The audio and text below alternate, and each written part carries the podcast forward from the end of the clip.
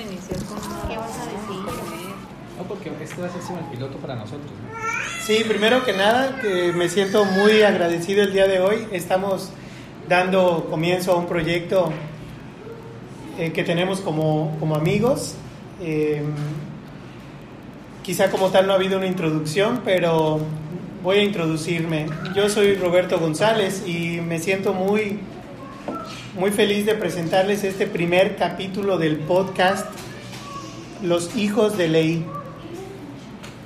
La intención que tenemos nosotros es que podamos llevar a cabo una dinámica de pláticas, una dinámica en la cual podamos comentar acerca de ciertos capítulos y ciertas historias que hemos vivido a lo largo de toda nuestra nuestra vida en el evangelio de la Iglesia de Jesucristo de los Santos de los últimos días.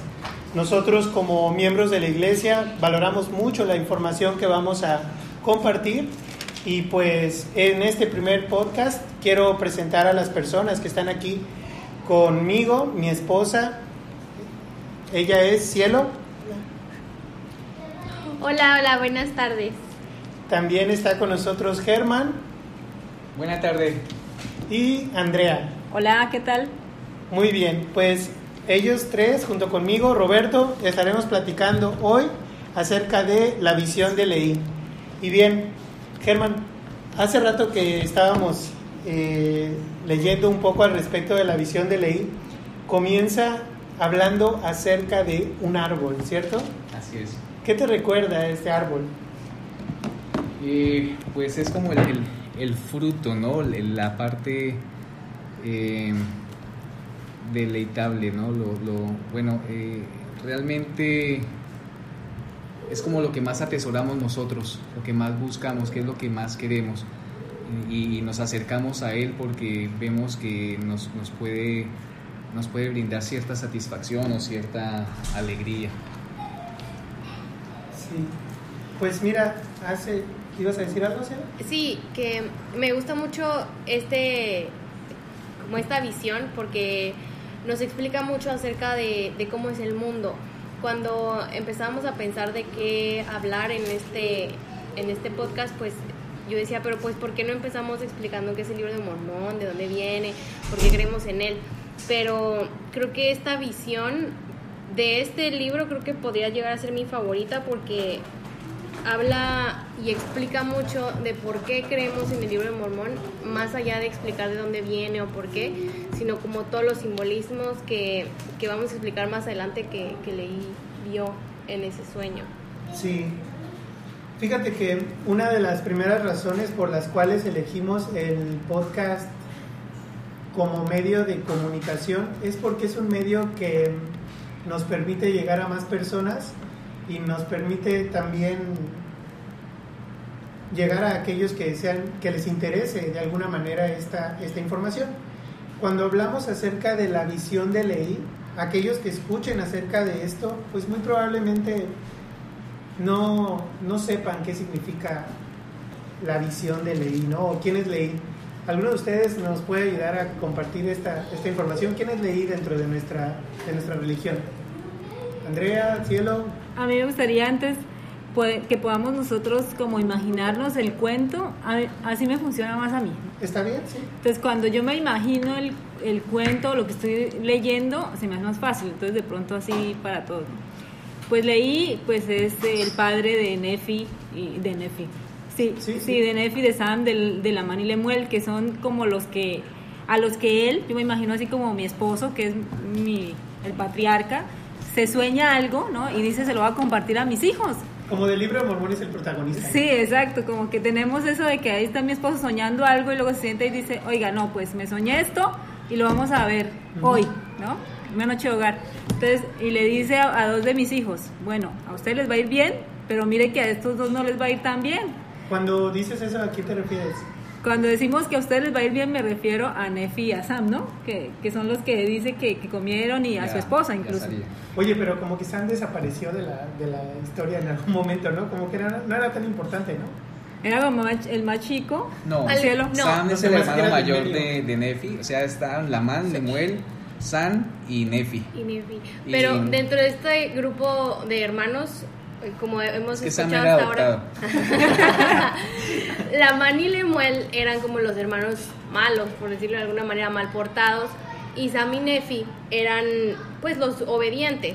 Pero hasta cierto punto también cuando leemos más de ellos nos damos cuenta que Lamán era el mal portado y Lemuel lo seguía.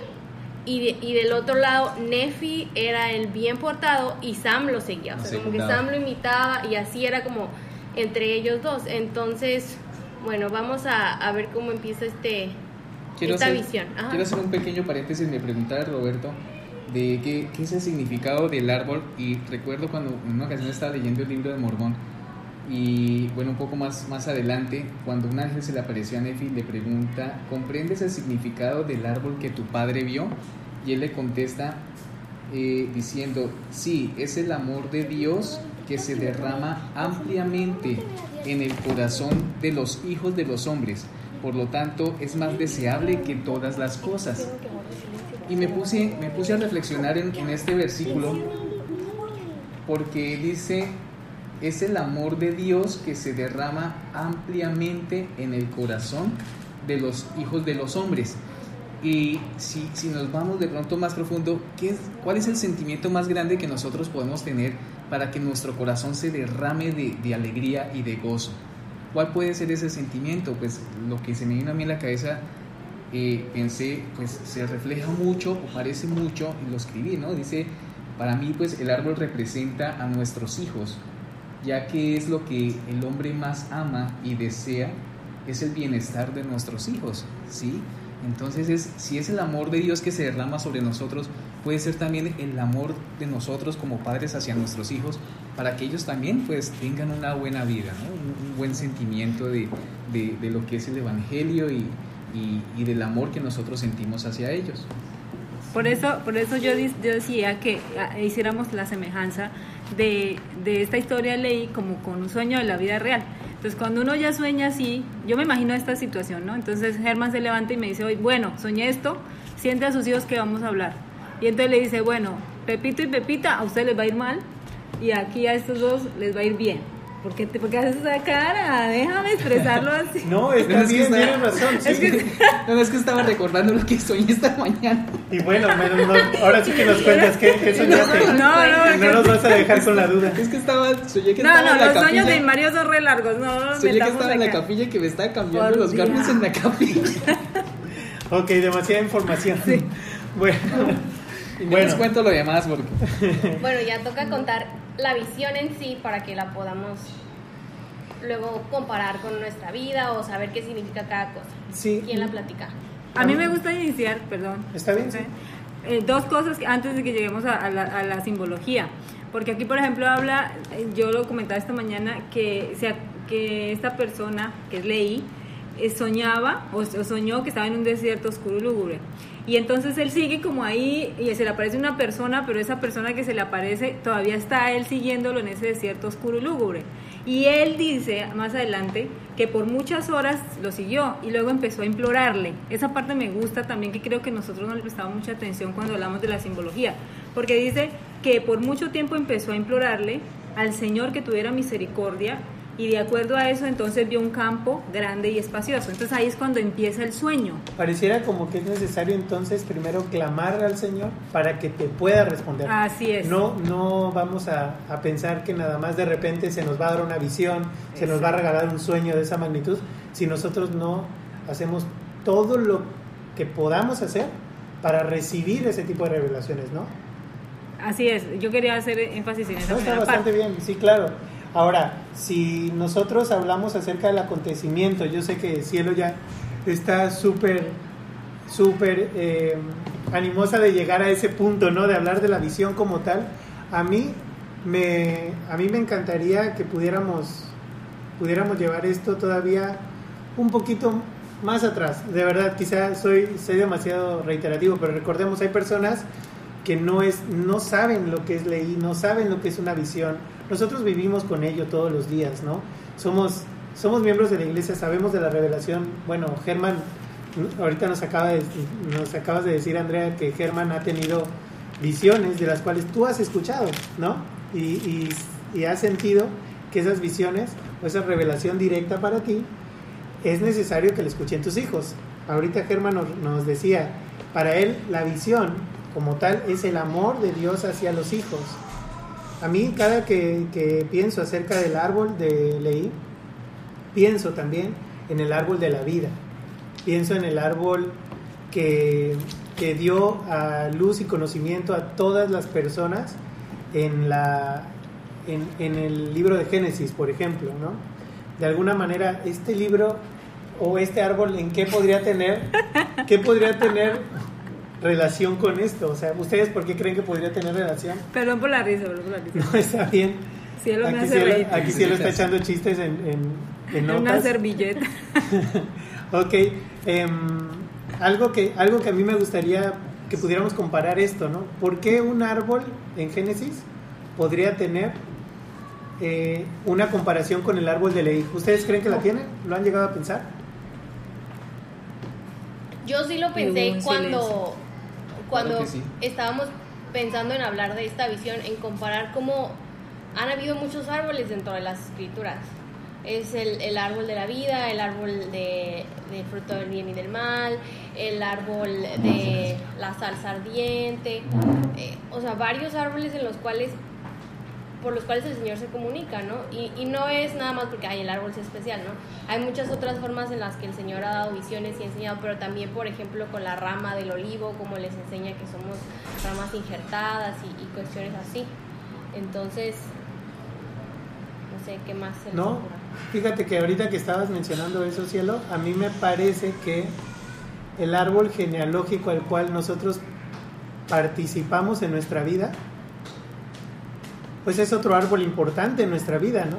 Y ahorita que, que estabas mencionando eso de la, del árbol, de los árboles, me puse a pensar, hay una, hay una frase que me encanta que dice, por sus frutos los conoceréis, y los frutos son, son los hijos, entonces cuando hablamos del, del árbol de leí, también los frutos que pruebas, pues en este caso, si son, si son frutos buenos, pues te son deliciosos y agradables, ¿no? O sea, a la, vida. Ya entraremos más en simbología.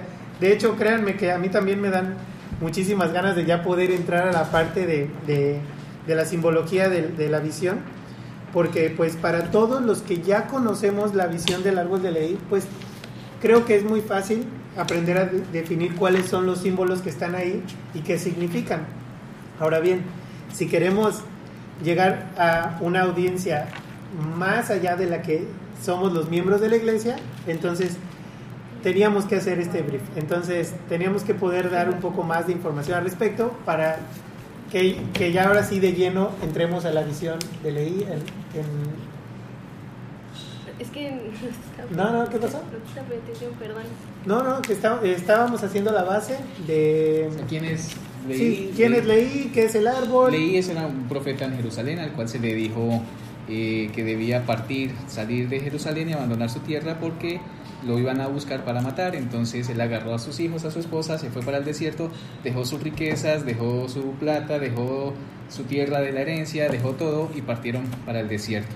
Y entonces eh, allí el Señor le sigue dando revelación y tiene a sus hijos, Lamán, Lemuel, San, Nefi. Lamán y, y Lemuel eh, murmuran mucho de su padre porque dicen que es un hombre visionario. Nefi eh, cree en su padre porque le ora al Señor y Sam sigue a Nefi. Entonces es, es más o menos como el Y estando en contexto esa brillante inicial. función, tiene un sueño. Exacto, entonces ahí viene Cuando el sueño, ¿no? sueño, Sí, porque si nos leemos los primeros siete capítulos, leemos todo lo que acaba de decir en tres segundos. segundos. Mi Germán, amado ¿no? esposo.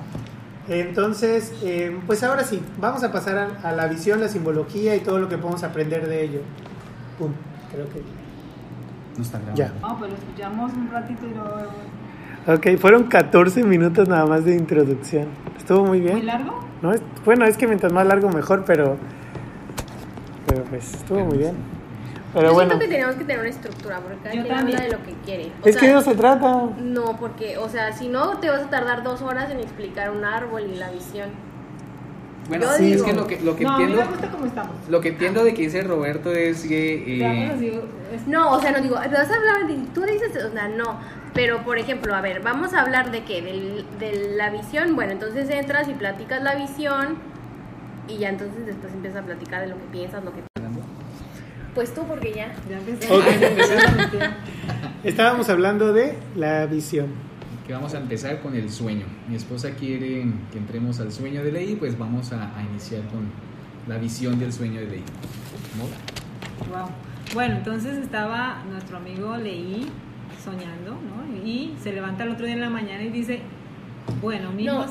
Ni siquiera fue en la mañana. Ah, no, nos dice que En la madrugada, ¿vale? desde Ah, que ¿sí? lo sonó, no se aguantó y fue con sus hijos y los Ah, pues que, despertó. ¿quién, quién no se va a enojar? La mani Lemuel, ¿quién no se va a enojar que lo levanten a las 4 de la mañana? Diga que tuve un sueño, venga, les digo qué es lo que voy a... Y ustedes se van a morir.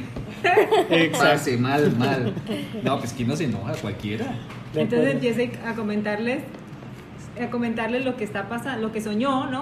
Y les dice que vio un árbol cuyo fruto era deseable para hacerlo no feliz. A mí me gusta esta primera parte porque también después él dice, eh, y deseé decirle a mi familia y a mis hijos, cuando uno tiene algo bacano que quiere compartir, así, si yo tengo, no sé, una comida como la torta que está haciendo mi Mario ahorita, pues llamo a mis amigos para que compartan conmigo. Para todos los que están escuchando. Para todos los que están escuchando, yo espero de verdad que tengamos la oportunidad de llegar a Colombia, a Latinoamérica y a todos lados. Van a escuchar algunas palabras muy interesantes como bacano, parce. Hazte ahí. Pues van a ir- Torta. torta, ¿Dónde ¿Verdad? quieres que me haga? ¿dónde quieres que me haga y demás? Ah, pues podemos Somos- ir aclarándolas Sí, en la claro, yo creo, que- creo que hay que ir aclarando. Por Bueno, ejemplo, para nosotros torta, eh, aquí en México es como panque. Exacto. Y se preguntarán por qué, por qué están hablando de eso, qué, qué pasa ahí.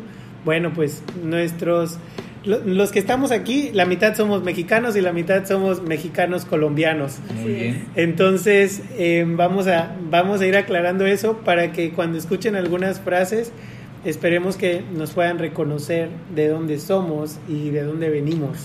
Pero es bellísima esta diversidad.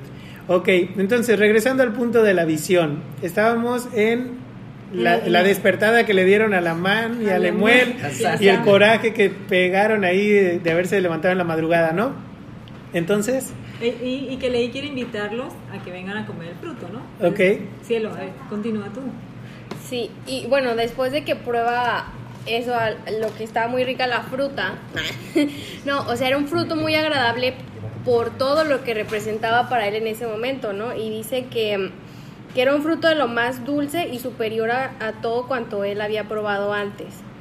Y este, y pues empezó a buscar a su familia a su alrededor. Recordemos que todo empezó porque él estaba en un desierto muy oscuro y después, bueno, todo se iluminó gracias al, al ángel que le iba a empezar a mostrar esta visión. Y después de que empezó a ver, estaba buscando a su familia, ¿no?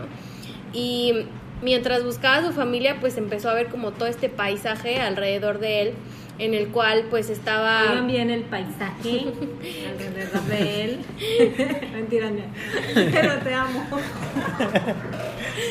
estaba el árbol, bueno, yo así me lo imagino, ¿no? Como el árbol en, en, el, en una orilla, eh, como rodeado de, de algo muy bonito. Y después al lado del río, pues, perdón, al lado del árbol, un río. Y este, pasando el río ya estaba como toda la oscuridad y, y un edificio muy grande con mucha gente. Y entonces, mientras él veía todo esto, pues empezaba a buscar a su familia y les llamó y vio que este, estaban Sam y Nefi, los hijos que, que eran obedientes a él, y los llamó, ¿no? A que fueran con él y pues ellos fueron. Y luego vio a Lamán y a Lemuel y también les llamó, pero ellos no quisieron ir. Tú eres psicóloga, a mí me ha llamado muchas veces la atención esto. Eh, me parece que los programó a ser malos desde ese momento. A mí la verdad no me ha encantado mucho pensarlo desde el punto de vista psicológico, pero yo le estoy diciendo, la man Lemuel, tú me fallaste en mi sueño. Sam y Nefi, tú, no te preocupes, ustedes van a ser buenos. ¿No crees que hay algo ahí de eso? Pues a mí también me llama mucho la atención, pero no había querido decirlo. No, por favor. Porque pienso que, que no sé, que va como él. Pero también podemos pensar que todos tenemos eh, como una, no sé, en la parte de la psicología sí yo creo que se influye mucho que un papá le diga a un hijo si va a ser bueno o no. Y además si sueño, el otro día le digo, pues en mi sueño no te fue muy bien, pero en la parte de la religiosidad, en la parte del libro mormón, yo creo que mi esposo podría dar una opinión más, más, más imparcial y acertada. Realmente eh, leí en su sueño, él dice, y temí por la mano y Lemuel, okay. porque igual los llamé, pero ellos se hicieron como los desentendidos, como que conmigo no es el asunto. O sea, él no le está dando prioridad a, a San y Nefi y a Lamán y Lemuel, no. A todos por igual. Los llamó a todos porque querían que compartieran con él de ese fruto.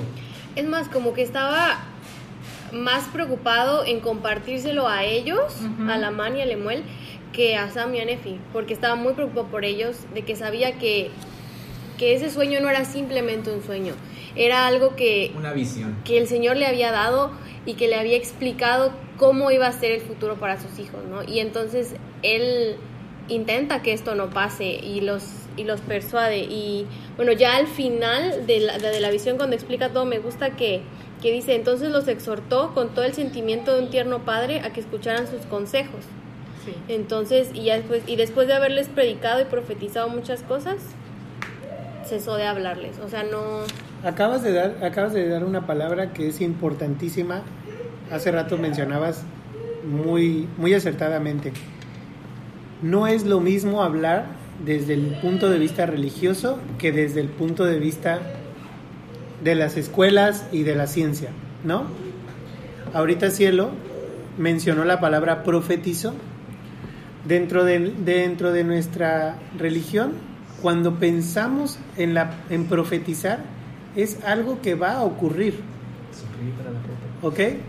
Es algo que va a ocurrir. Entonces, pienso que de alguna manera leí, había visto en revelación que esto iba a ocurrir. Creo que lo que lo que pasó es que tenía que llegar al punto en el cual les hiciera ver a sus hijos y que hiciera todo lo posible por no sufrir tanto. No sé, estoy Créanme, estoy tratando de llevar esto a, una reflexión, de entender la visión desde otro punto de vista, no, no solamente llevarme la, la, la fuerte reprensión que se llevaron estos dos jóvenes en esa mañana, decirles en cuando sus papás, perdón, su papá le dijo, ustedes, si no se ciñen a al Evangelio, van a sufrir. Ya él ya lo sabía, ¿no? Es lo que estoy pensando. O sea, Dios en algunos casos ya sabe que nosotros vamos a sufrir. Ahora hay que tener en cuenta un contexto muy importante y es que Lamán y Lemuel sabían que su padre era profeta. También. Porque en Jerusalén él profetizó. Entonces no era cualquier persona que se le corrió la teja y entonces empezó a tener alucinaciones y cosas, no. Ellos sabían quién era su padre, ¿no? Era, era el patriarca y, que era un profeta del Señor. Sí. Y, pero entonces eh, cuando ellos no deciden obedecer, cuando ellos piensan que su padre es un hombre loco por, tener visiones, pues es allí cuando realmente eh, se, endurece el corazón de, de Lamán y hace que Lemuel lo siga en, en, esa, en, esa misma, en ese mismo pensamiento. Y es lo que puede estar sucediendo en, en, ese aspecto. ¿no? O sea, creo que, que, no, no creo que Leí los haya encasillado a ellos como, como ustedes van a ser los malos, no sino realmente ellos sabían a qué se podían enfrentar. Sí. Entonces aquí, aquí vamos como si extendiendo un poco la simbología que nosotros, miembros de la iglesia, nos la explican muchas veces y, bueno, creo que todos tenemos una visión grande de qué, qué significa cada uno. Pero si hablamos lo que hablaba Cielo de la parte de, de la, del río, luego también decía que va, está la barra, la barra de hierro y el camino angosto. Entonces, si hablamos de camino angosto, es por donde, se supone todos debemos ir para poder llegar al árbol de la vida, ¿no? que hablábamos al inicio. Pero también entonces nos muestra un, un edificio grande y espacioso. ¿Qué dice el edificio grande y espacioso, Roberto? Eh, esa pues parte, a, qué, ¿a qué hace referencia exactamente? ¿O quién me ayuda? Pues yo, la verdad es que siempre me he visto muy muy preocupado por cuál es el edificio espacioso en mi vida, ¿no? Y que no estemos ahí metidos. Y que no estemos viviendo en el, edificio espacioso. Porque, y que no tengas tu penthouse ahí ya amueblado, porque... Porque no necesariamente significa un, un tema de de vivir en la pobreza. Yo no O pienso que vaya por allá. O, sí, no, no, no, no tiene nada que ver con, con, o bueno, no lo veo así, con un tema económico. O si tu casa es grande, entonces ya estás en No, pecado. No, no, no, no, de- es- no es por ahí. Sí, pienso, pienso que el edificio espacioso es más que nada las oportunidades, tantas oportunidades que hay en la vida de pecar, de pasarse del lado oscuro, de hacer las cosas de manera que no sean correctas, es decir, cruzar el límite y estar en ese lugar en el cual se siente como que estás bien, pero realmente estás haciendo las cosas mal. Acompañado incluso de personas que están haciendo las cosas mal y que, y que muy probablemente están convencidos de que están haciendo las cosas bien. Hay una parte que vamos a pasar en donde se mofan, dice. Sí, sí, sí. Y- Se, se reía, ¿no? Ajá, es importante hablar del grupo de personas que también estaba en la visión, ¿no? Vemos que estaban los que estaban en el árbol y se quedaron ahí, los que lo probaron y de repente se apenaron y se quisieron ir al edificio, los que iban hacia el árbol y luego se perdieron. Eh, entonces, creo que todos podemos ser cada una de esas personas en varios momentos de nuestra vida. O sea, no es como que "Ay, yo ya llegué al fruto, ya me quedé aquí, todo está bien en sillón, no pasa nada. ¿No? O sea, en algún momento puede ser, puedo ser esa persona que de repente suelto la barra y ya no llegué. ¿no? ya, dijo el primer símbolo. A ver, la barra de La hierro. barra de hierro. ¿Qué Ya significa barra de hierro? La barra de hierro son las escrituras y eso es lo que nos debemos aferrar. Antes quiero hacer, retroceder un poquito el, el disco. Eh, en, el edificio grande y espacioso que mencionaban dice que parecía como estar flotando sobre la tierra, o sea, no tenía un cimiento. De ahí podemos partir que si es un edificio que no tiene cimientos, quiere decir que su estructura es muy débil o es muy frágil o simplemente está eh, en ningún contexto fuerte de, de algo real, ¿no? Y he pensado siempre que se puede representar como las vanidades del mundo. Eh, la ropa suntuosa, o sea, lo más lujoso que puedo tener. eh, en ese lugar están las personas que visten muy elegante y que quieren sobresalir eh, por Ya encima estoy de los demás. en ir a deshacerme de toda mi ropa cara. Cielo, por favor. Sin importar, yo creo que voy a des- deshacerme de, del Rolex, del Porsche. No, mentiras. No, eso no lo voy a deshacer. Nada. Ni siquiera lo tengo. Pero, pero es eso, ¿no? La forma en cómo como vestimos, cómo le hablamos a las personas, es como nuestro orgullo hacia los demás, o qué tan nobles o qué tan humildes podemos ser para poder recibir el Evangelio y, y poder dirigirnos, en vez de, de- de buscar eh, las vanidades del mundo, las glorias del mundo, cómo Y- poder buscar esa humildad y cómo poder buscar ese fruto que es deleitable así seamos humildes, así no tenga ni un solo peso, pero que es más deleitable que de pronto tener todas las riquezas del mundo, pero que nuestro espíritu esté vacío, desocupado. Y, y creo que la frase que dices vanidades del mundo es importante porque, digo, no tiene nada de malo que tengas tu Rolex, ¿no? Es lo que haces con él. Aclaro como- que no tengo Rolex. Mentira, ahí lo trae guardado en la caja fuerte. Bueno, el punto es, o sea, si lo tuvieras o no, no pasa nada. Pero si vas y, ay, mira mi Rolex que yo sí tengo y tú no. ¿No? O, o mira mi, mi coche que, que está más nuevo que el tuyo.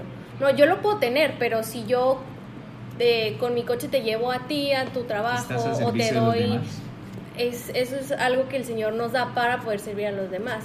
Entonces, eh, si bien esa es la frase, las vanidades del mundo, o sea, si yo tengo esto para que el mundo me vea y para que todos los demás me observen, entonces ahí es cuando ya Estoy en el edificio. estoy en el edificio. Pues vale la pena esto que está diciendo Cielo también porque a mí muchas veces me han dicho, es que los... eh, nos llaman mal mormones, no somos mormones, somos de la Iglesia de Jesucristo de los Santos de los últimos días, vale la Bien la dicho. Eh, es que todos son ricos. Hombre, ¿y qué ¿Y malo- dónde están? Bueno, primero, ¿qué malo tendría Sí. que tuviéramos dinero? Si todas las cosas son del Señor y el Señor Claro. nos las da. Pero no somos ricos porque nos regalen o robemos, ¿no? No sé cuál sea la- la- el mundo piense. Sí. Somos de pronto bendecidos, diría yo más bien, porque trabajamos. Y bueno, Nos sentimos muy felices de seguir con este tercer episodio de la visión de Leí. Estamos seguimos platicando al respecto. Parece que es un tema que tiene mucha tela de dónde cortar y pues ahora vamos a entrar de lleno con la simbología. Hemos ido muy, muy, eh, hemos ido escudriñando cada parte, hemos visto ya el tema del edificio grande y espacioso, hemos hablado de qué es una visión, la diferencia con una revelación de un profeta y pues hemos aprendido mucho acerca de estos personajes tan, tan interesantes, ¿no? Em, a, mí me, a mí me encanta que podamos descubrir más allá de lo que solamente leemos en unos párrafos, todo, toda la enseñanza que, que tenemos de, de, esta, de esta pequeña parte del libro de Mormón. Ok, eh, bueno, vamos a comenzar con, la, con uno de los primeros símbolos, de los más, más importantes, el símbolo de la barra de hierro. Pero antes de que podamos hablar de la barra de hierro, a ver, Cielo, ¿nos quieres comentar algo? Sí. Pues el, el punto era que pudiéramos imaginar cómo, cómo, es este paisaje para que antes de que podamos pasar a, a, los simbolismos y que nos podamos imaginar y todos los que nos escuchan por primera vez y nunca han escuchado esta historia puedan poner en sus mentes esta imagen de cómo es ese paisaje y de qué va a simbolizar cada cosa. Entonces es como imaginar dos paisajes completamente contrastantes pero en el mismo lugar. De un lado está un árbol lleno de luz, donde la gente que está alrededor está feliz, disfrutando de sus frutos. En medio hay un camino angosto que lleva hacia ese árbol y en ese camino hay una barra de hierro que conduce igual hacia ese árbol y pasando eso pues hay eh, tinieblas, hay vapores que no dejan ver hacia dónde vamos y al final pues está el edificio grande y espacioso. Que también y, se ve divertido. ¿no? Y hay un, un río, eh, pero dice ahí que es de aguas como muy turbias, ¿no? Muy oscuras. Entonces, ya que nos imaginamos más o menos este paisaje, entonces podemos empezar a decir qué significa cada cosa. Y, y sí me gusta empezar por la barra de hierro porque creo que es como lo que divide cada uno de esos escenarios y cómo nos ayuda a nosotros también a, a estar permaneciendo en cada uno de los lados. Okay. Bien, bien, bien. Yo sí quiero hablar del podcast. Pero del popcorn, del iPod. Mentiras, perdón, del podcast. Ustedes me lo enseñaron. Entonces, eh, mi amigo, mi amigo Roberto hace rato que hablábamos, hablaba de la barra de hierro ¿Dónde está el micrófono? y él eh, nos explicaba, pues, por qué, por- nos preguntaban y nos ponía a cuestionarnos por qué una barra de hierro. Entonces, a mí sí me gustaría que todos eh, escucháramos, si, si quieres, ¿no, Roberto? Sí, por compartir favor, por favor. lo que estabas diciendo hace rato aquí antes de grabarnos. A mí me, me gustó comentar que, que para mí me llama mucho, mejor dicho, me llama mucho la atención por qué eligieron una barra de hierro. ¿Por qué no fue cualquier otro tipo de material, habiendo tantos materiales mucho más duros, si así lo queremos ver, Más, o más, más valiosos, valiosos, ¿no? ¿no? Más valiosos. de mayor valor, pues. Exacto. ¿Por qué elegir el hierro como, la, como el material que nos iba a servir para darle el símbolo de las escrituras? Bueno, no solo de las escrituras, es el Evangelio, ¿no? Sí. Porque si nosotros nos asimos a la barra de hierro, entonces podemos permanecer en el camino correcto para poder llegar al árbol espacioso. ¿Cierto? Perdón, Aquí vamos. al árbol Al árbol de los frutos. de los frutos. bellos. Al árbol, al árbol del sueño de ley. Bueno, eh, Pero ¿por qué entonces no era una barra de algodón o una barra de... fácilmente podríamos decir, ah, pues la respuesta más sencilla es porque así se reveló en el sueño. Entonces, eh, él vio una barra de hierro y es así. Pero recordemos que eh, todo esto se trata de, simbolismos. Entonces, si, si reflex- reflexionando un poco en cuanto a esto, eh, la barra de hierro, si tenemos en cuenta, el hierro no es un material muy costoso y nos puede servir para muchas cosas. Pienso que si, si la reflexión es que la barra de hierro la asemejamos a, la- a las escrituras, ¿qué tan costoso puede ser las escrituras para nosotros tenerlas? ¿Qué, ¿Cuánto es el valor que, que le tenemos que dar económico para poder tener las escrituras en nuestra casa? Realmente no es, no es mucho. Y, y de pronto no lo están comparando con ah, una barra de oro, una barra de diamantes, una barra de bronce, cobre, qué sé yo, sino una barra de hierro. Y es, es, es, es esa finalidad, ¿no? Eh, el agarrarnos, el aferrarnos a, aferrarnos a las escrituras que realmente no, no son costosas económicamente hablando, pero sí tienen un costo espiritual muy, muy alto. Y ese es el simbolismo de pronto de, de, de que trata esta, esta visión que tuvo Leí en su sueño. El aferrarnos a esa barra de hierro es aferrarnos fuertemente a las escrituras y estar pegados a ellas, leyéndolas, escudriñándolas. Y, y- y pienso que puede ser esta la, la parte, ¿no? No sé si alguien más quiere comentar. Es, es que ahorita acabas de mencionar algo que me trajo una reflexión impresionante. El hierro, una de sus características es que es moldeable. Maleable, ¿no? Es, es, un, es un material que podemos darle la forma que nosotros queramos, pero para poder moldearlo necesita fortaleza, necesita fuego, ¿no? Necesita ser llevado a, temperaturas muy altas. Y ustedes dirán, ¿por qué estamos hablando tanto acerca de este material? ¿Y por qué hablando tanto acerca de la barra de hierro? Pues es que estamos hablando de nuestro evangelio, de lo, de lo más importante que tenemos, lo que nos forma y lo que nos protege. Y ahorita que dijiste eso, me acordé una de las de las de las impresiones que debemos de tener respecto a las escrituras es que son nuestra coraza o que son nuestra protección. ¿Han escuchado alguna vez, re- recordarán cuál es nuestro peto, cuál es nuestra cuál es nuestra espada, cuál es nuestro escudo? ¿Recordarán algo de eso? De la armadura de Dios. de toda Sí, la armadura claro, de claro. ¿Cuál será? Porque al- algo que es muy, muy importante es que nosotros nos identifiquemos.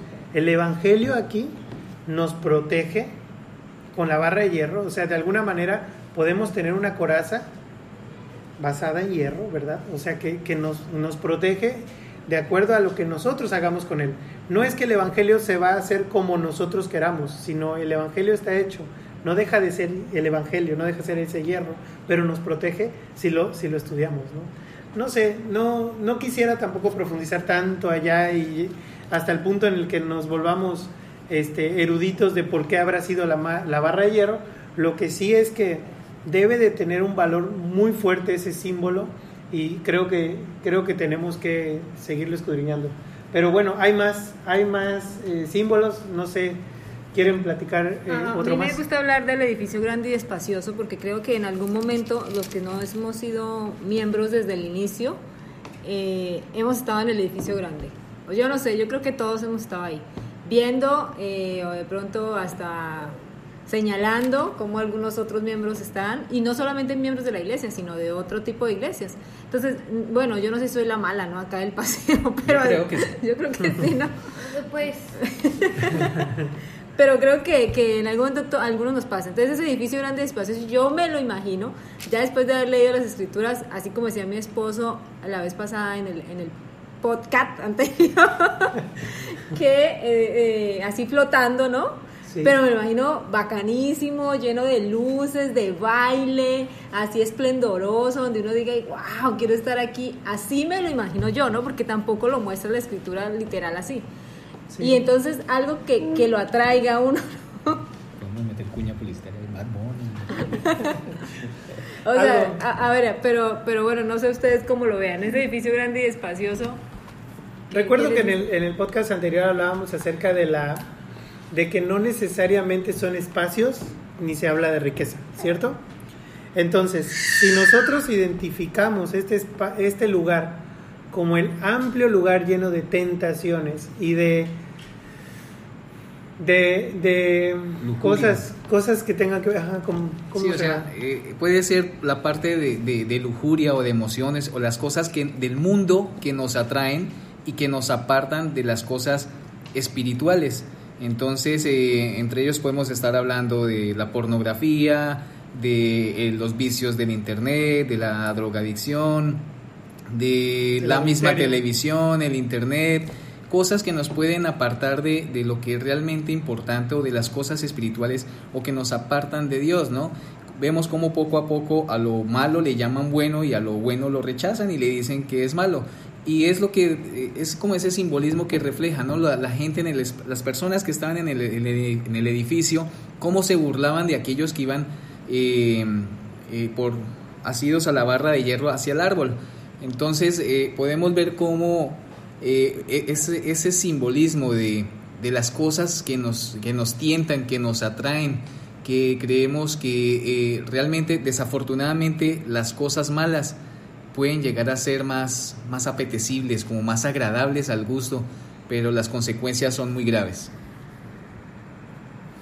Ahorita que dijiste, hablaste acerca del espacio, no, no hemos leído la, parte de cómo estaban vestidos. Dice con ropas finas, ¿no? Nuevamente, quitando de, quitando de la, de la escena que sean ropas de marca o cosas así, más bien, ¿cómo te presentas ante el, ante el mundo? ¿Qué es lo que te representa a ti? En tu esencia, recuerdo una lucha de oposición que tenemos siempre el espíritu contra la carne, ¿no? Como seres humanos, básicamente uno de, nuestro, de nuestros retos a vencer es poder ser más espíritu que carne, ¿no? Y una vez habiendo logrado esto, pues ya puede pertenecer a un reino celestial. En el reino celestial, pues la carne no, no de, de no como la vemos hoy, pues es la carne que vamos a tener. No es una carne que sufre, que tiene hambre, que tiene deseos, ¿no? El Entonces, cuerpo físico. el cuerpo físico, ¿no? Entonces, me pongo a pensar porque el Jesucristo que recuerdo, el que pagó en la cruz por nosotros, ese Jesucristo lo dejaron pues prácticamente desnudo, ¿no? Inclusive hasta de piel, él sufrió mucho en su expiación. No, no, no quiero ahondar ahorita en el tema de la expiación, será un tema in- que, tenemos muchísimo de qué hablar, pero eh, esto es muy diferente a lo que pienso de ese edificio grande y espacioso. El que solo piensa en cosas de lujo, el que solo piensa en, casas, en, en ropa fina, el que solo piensa en autos, que solo ese sea tu tesoro y que no sea tu tesoro, eh, pues atesorar el evangelio puro, ¿no? El, fruto. A, a mí también me gustaría aportar que eh, en este sueño podríamos decir todos, pero es que solamente fue un sueño, ¿no? Pero el contexto que nosotros le damos como miembros de la iglesia es que fue un sueño, un sueño profético, un sueño que nos da simbología. En psicología utilizamos la simbología también. Entonces no estamos hablando de algo así como, ¿no? Eh, En simbología se, se, utiliza en algunas pruebas psicológicas la simbología y la simbología en general. Entonces lo que significa cada cosa es lo que la persona está interpretando en ese momento. Entonces también esto aplica. Ahora, si nos vamos a, a otro de los símbolos que, que hablan ahí, el, el, el camino espacioso, espa- eh, Angosto. angosto, Mija. no langosto, langosto no, angosto. El camino explícanos. No, no, no, ella. El camino espacioso, no, no, yo digo que, que pienso que cuando uno se quiere poner como cuando está gordo y se quiere poner algo que no le cabe, ¿no? Así que me lo imagino así muy chiquito, ¿no? Pero ¿qué tengo que hacer yo para que me quepa ese vestido que me quiero poner porque estoy gorda? Pues que tengo que adelgazar para que el vestido me quepa, ¿no? Acostarte en la cama y jalar. Para los que no sepan, realmente no, no tienen problema de, de gordura la hermana. No, no, no, pero es una, es una, ni tampoco cielito. Lo que digo es que eh, tenemos que estar a la altura de ese, de ese camino, ¿no? Claro. Así yo lo puedo entender más. Entonces, si me quiero poner ese vestido que me gusta o quiero estar en ese lugar que me gusta, tengo que adelgazar, tengo que sentirme bien, tengo que estudiar, tengo que aprender. Entonces, eh, eh, eso quería yo aportar, que es como, ahora, si hay algo más de, de esa simbología, cielo o los demás, pues... No, cielo, no No, no, mucho. no, no entendí tu, tu analogía. No lo Sí, entiendo bien. O sea, si Ah. estás grande, no cabes en ese camino estrecho. Entonces ella lo hace como con un vestido porque pues no cabes en el vestido y te gusta, te gustaría poder entrar en este vestido. Entonces en este, como analogía de la analogía, eh, pues el, el llegar al fruto es... Bueno, con- eh, estamos hablando de, de la analogía de, de que si estoy gordito y no quepo en el camino, entonces es como... Es que no entendí, no entendí esa parte. Oye, Pues yo- sí, es como si queremos, el camino es, es angosto. ¿Y por qué, por qué es angosto el camino? Empecemos por esa parte. ¿Por qué el camino para llegar al árbol de la vida es angosto? ¿Por qué no es un camino súper grande donde, donde, no sé, quepa muchísima gente al mismo tiempo y haya muchas multitudes? Porque tienes que ir en un lugar muy pequeño, agarrado a una barra para poder llegar. Entonces, si tú ni siquiera entras en ese caminito o en ese vestido, ¿qué es lo que te tienes que quitar para poder entrar en ese camino angosto? O sea, no puedo llevar mi maletón con eh, mis pecados, con no puedo, no puedo llevar aparte una bolsa y aparte unas cosas porque entonces ya no puedo agarrar de la barra y ya no quepo en el camino y ya me caí. Recordemos que el paisaje era así, o sea, ibas en un camino angosto y a los lados había obscuridad y no podías ver más. Entonces, si no, si no podemos entrar en ese camino pequeñito, tenemos que hacer lo posible por entrar ahí. algo, algo que me, me parece a mí para poder imaginarme el camino un poquito más claro. Yo me lo imagino como si fuera delgado, pero no tuve, o sea, al, al lado hay un abismo, ¿ok?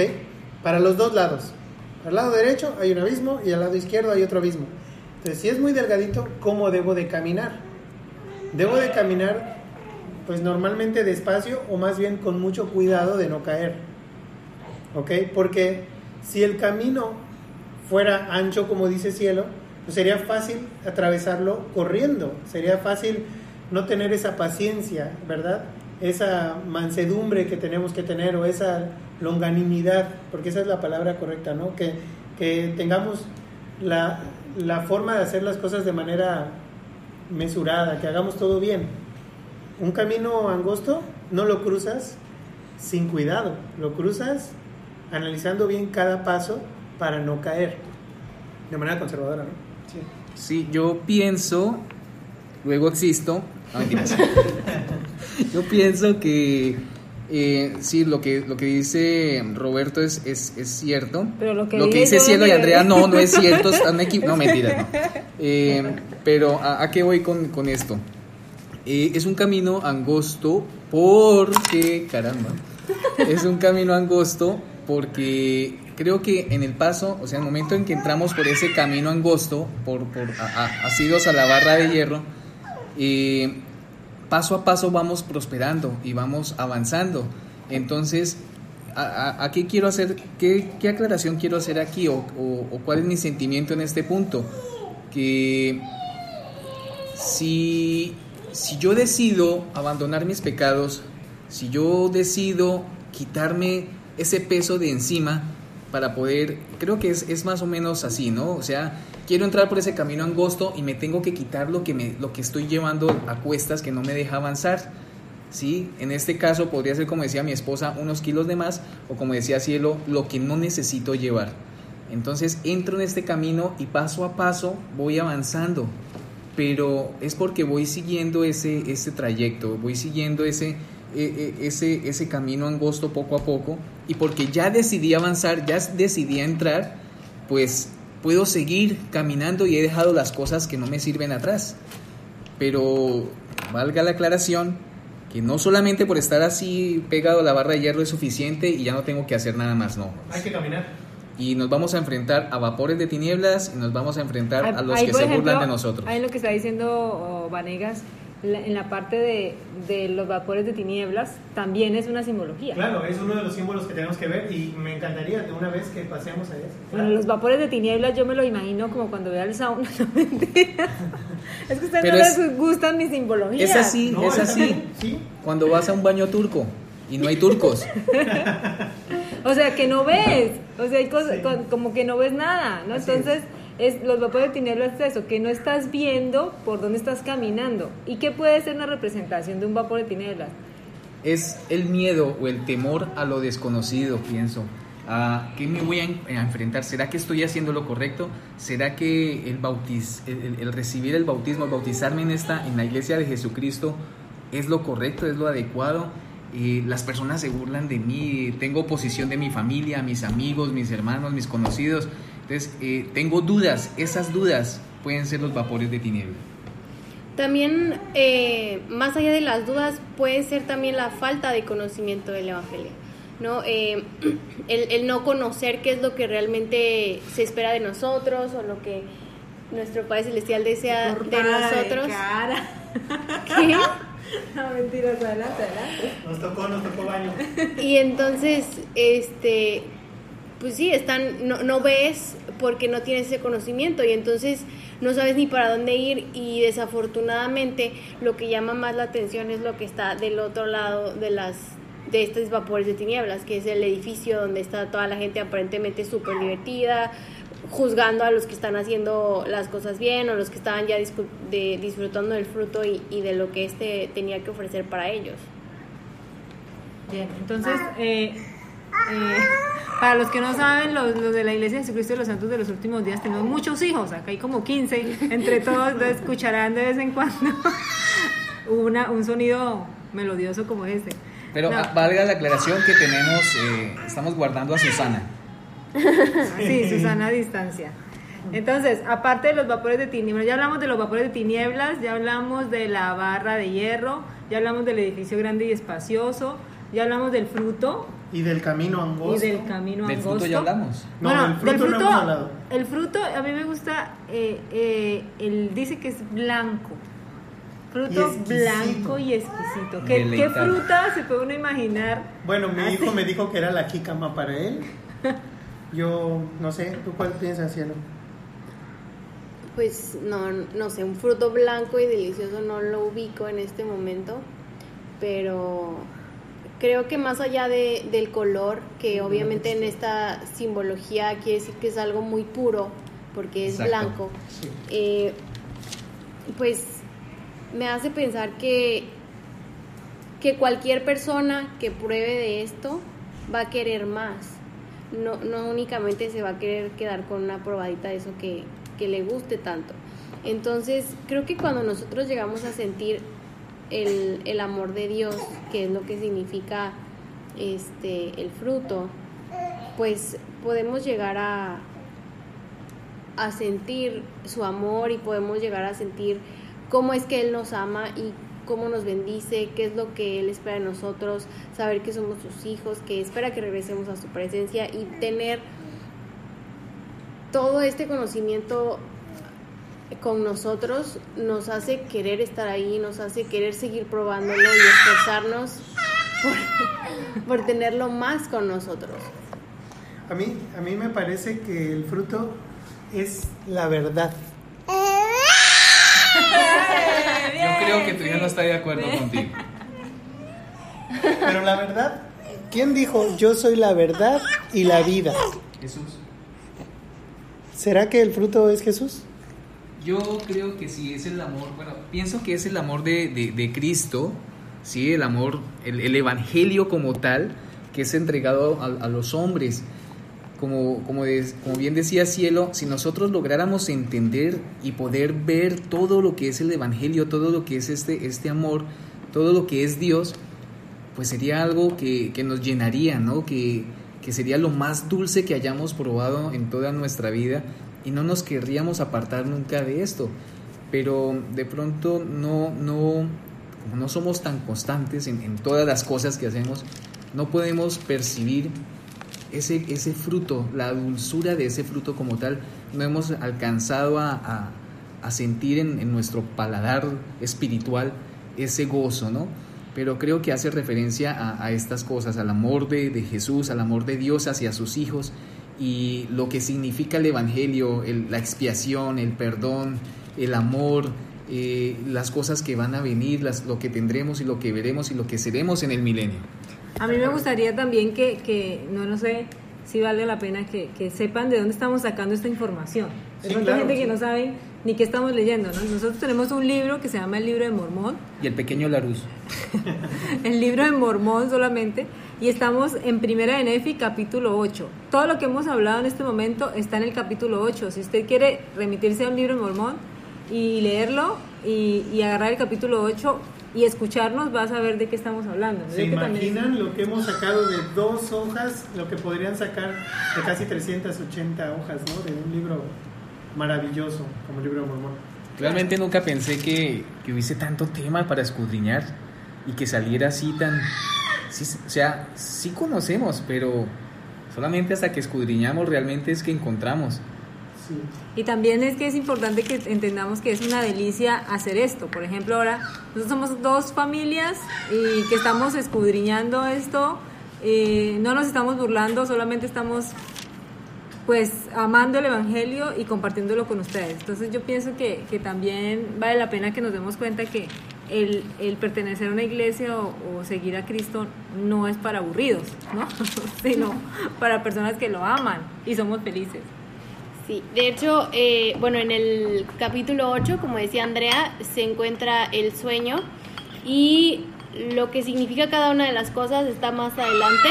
Lo podemos encontrar de los capítulos del 11 al 13 y esto pues gracias a que uno de los hijos de Leí desea conocer qué significa cada una de las cosas.